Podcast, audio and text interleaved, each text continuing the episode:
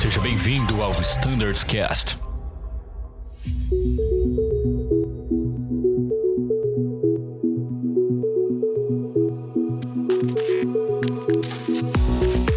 Fala pessoal, sejam todos bem-vindos ao Standards Cast. Meu nome é Danilo e este é o Standards Cast do Embraer, episódio número 3. Nesse episódio falaremos sobre a operação cargueira das aeronaves Embraer E1 e também sobre o processo de harmonização dos QRHs dessa frota. Essa gravação, na verdade, é a continuação do episódio 1 e 2, então, peraí, antes de assistir esse episódio, dá uma olhadinha na nossa biblioteca, corre lá, assiste o episódio 1 e 2. A gente vai falar no episódio 1 sobre a carreira do Anselmo na Embraer antes de entrar aqui na Azul. Ele foi engenheiro na Embraer e responsável por parte do desenvolvimento do E2. Ele participou ativamente tanto na parte de engenharia, teve a oportunidade de voar esse avião ainda na fase de ensaio participou da primeira entrega para o primeiro cliente, então o episódio 1 vai falar sobre isso, também sobre curiosidades do processo de certificação de uma aeronave, falando sobre performance de pouso e outros assuntos mais. No episódio 2, a gente fala sobre a operação, a visão do operador do Embraer E2, novidades e vantagens do E2 frente ao E1. A gente desmistifica algumas coisas muito interessantes, por exemplo, sobre a partida do motor do E2 e tudo isso e muito mais você encontra no episódio anterior. E aqui nós vamos falar então sobre o E1, operação cargueira desse avião, recém-certificada pela ANAC para Azul, e também sobre o processo de harmonização dos nossos QRHs com os QRHs do fabricante. Antes de mais nada, porém, como sempre, vamos ao nosso briefing rápido.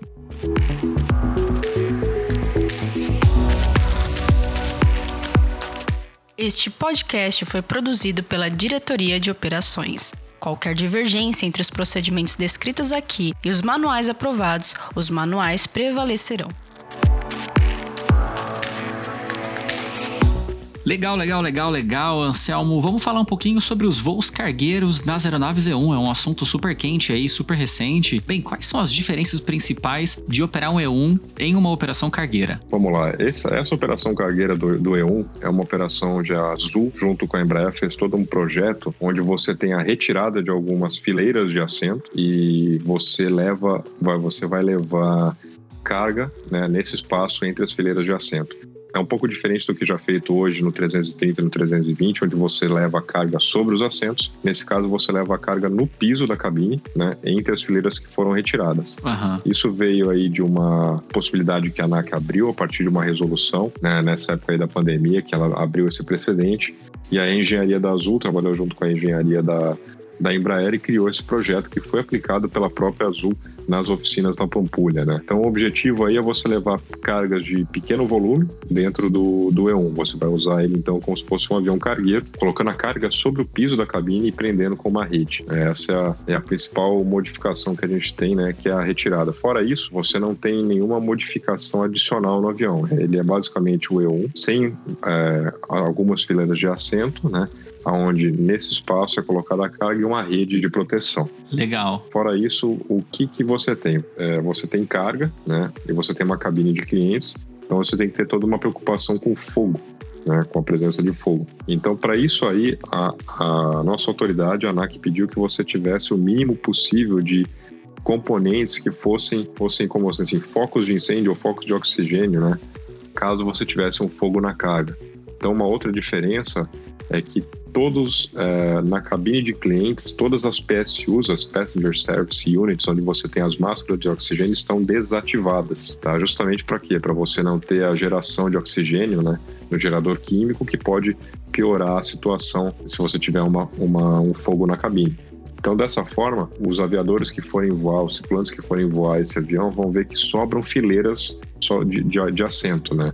É, essas fileiras de assento que ficam são para amarração de carga e também para funcionar como anteparo, caso você tenha alguma coisa para não ter deslocamento da, das cargas, mesmo as cargas já estando presas por rede. Então, como as PSUs estão desativadas, esses assentos eles não podem ser utilizados por ninguém que esteja a bordo, porque em caso de despressurização, as máscaras não vão cair, né? Anselmo, você acabou de deixar um monte de stand-by extremamente triste. Vamos lá, não pode então levar ninguém de stand-by no, no E1 cargueiro.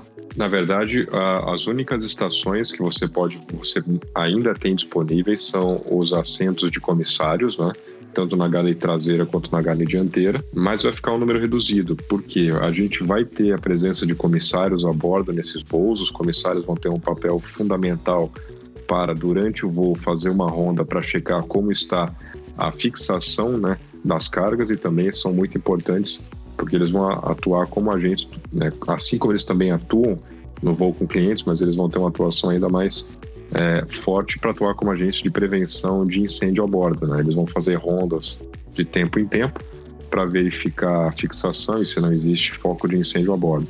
Então sempre vão ter dois comissários e aí é, sobrando algum assento, né, algum assento de comissário, vai poder levar um, um stand-by a bordo. Né? Ainda tem o jump da o jump da cabine mas com certeza perto de um avião normal reduz bastante o número de possíveis stand-bys no voo. Ah, é importante também reforçar a política interna nossa, descrita no MGO, público para todos os colegas da empresa, quanto à utilização do jump, da cabine e também do assento de comissários em condição de stand-by, né? Essas regras continuam valendo, né, Anselmo? Continuam valendo. Não é porque é uma operação cargueira, não é porque o avião tem algumas modificações que são regras diferentes as regras seguem né, é, aquilo como está preconizado no MGO.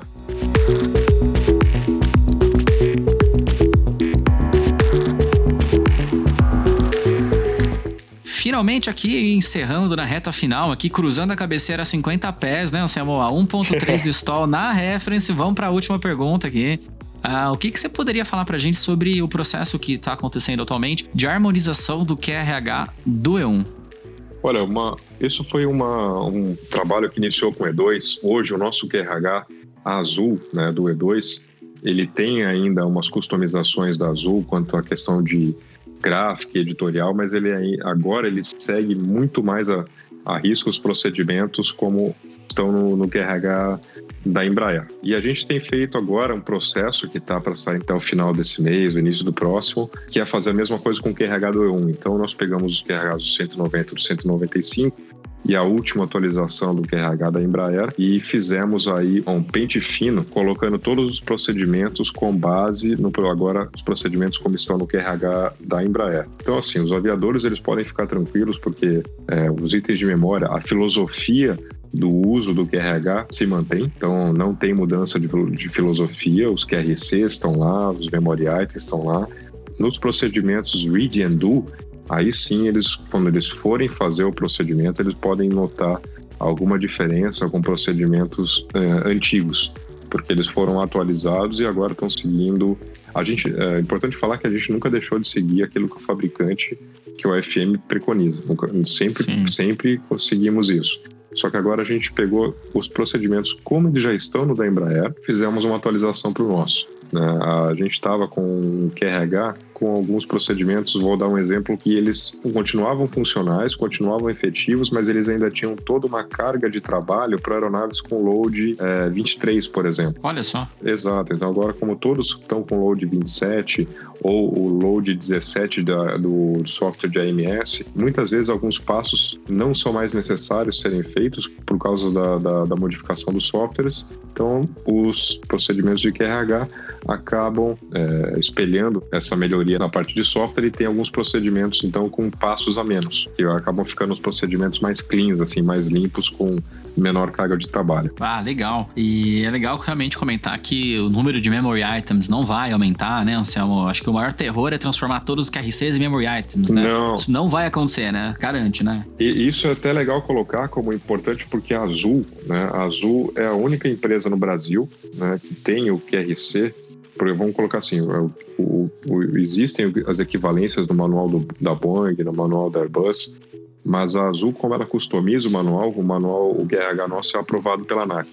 Então, hoje, a Azul é a única empresa no Brasil que tem um QRC, um QRH desenvolvido interno, que é um mesmo que a gente tome por base o procedimento da, do fabricante, é um desenvolvimento da Azul. Então a gente é a única empresa hoje que tem uma aprovação da ANAC para uso de QRC né, no, no, em um manual que é desenvolvido internamente. Fantástico, e eu que já fui esse avião sei como essa ferramenta é, é muito útil, né, Anselmo? Até para você conseguir gerenciar de forma mais precisa ali algumas situações que não requerem tanto uma urgência de tempo. É diferente de uma descida rápida e você gerenciar uma pane que você pode fazer lendo, você vai garantir que todos os passos serão feitos na ordem correta e com a precisão adequada, né? Exatamente, exatamente. O que é, o QRC ele te dá é uma ferramenta muito importante, muito útil para essas questões onde o tempo ele, ele, ele não deixa de ser crítico, ele é, ele é crítico, né?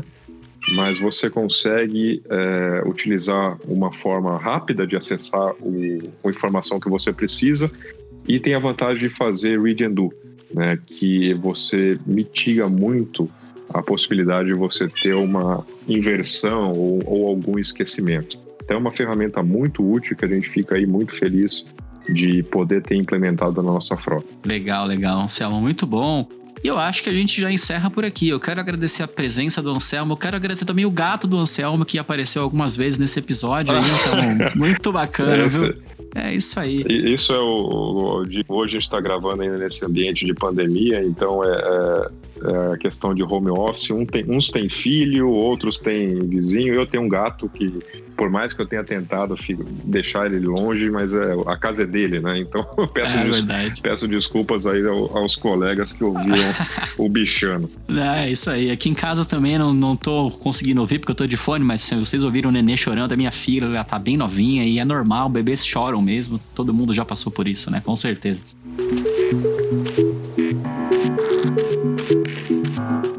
Legal, Anselmo. Encerrando então aqui, dou a palavra para você, considerações finais, algum recado que você queira dar, quem sabe o teu contato para o pessoal tirar dúvidas, esclarecer alguma coisa que tenha ficado no ar aqui neste episódio. Primeiro agradecer o convite, essa, toda a possibilidade que a gente tem de se de fazer um, uma, um bate-papo, algo mais informal.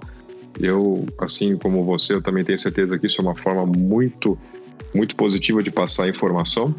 E assim, o que eu sempre falo, eu falo para vocês, para todo mundo que está ouvindo, é, estou sempre à disposição, né? Vocês lá através do, do meu e-mail, que é anselmo.filho.voiazul.com.br ou preferencialmente no, no e-mail do Flight Standard.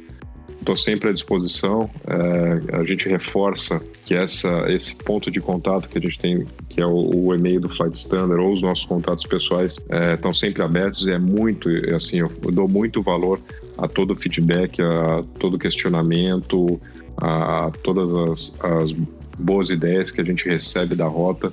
São vocês que estão aí no dia a dia voando e são os usuários finais né, e os mais importantes de todo esse trabalho que a gente faz. Então é muito importante, eu peço. E já agradeço né, de todos aqueles aviadores que estão sempre mandando informações, questionamentos e boas ideias para a gente fantástico. E a gente também agradece aí a atenção de todos os que tiraram esses minutos para acompanhar esse podcast. Faço também uma breve propaganda.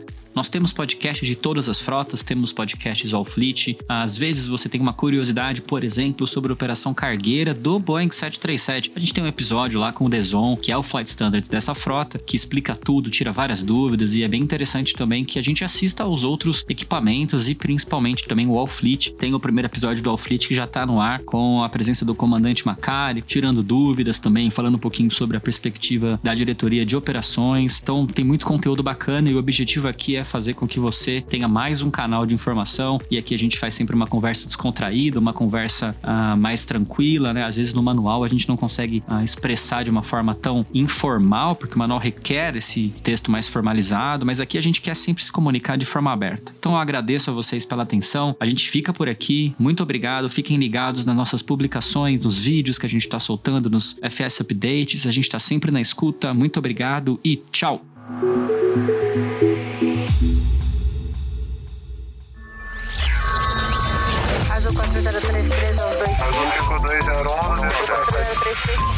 Você ouviu ao Standards Cast.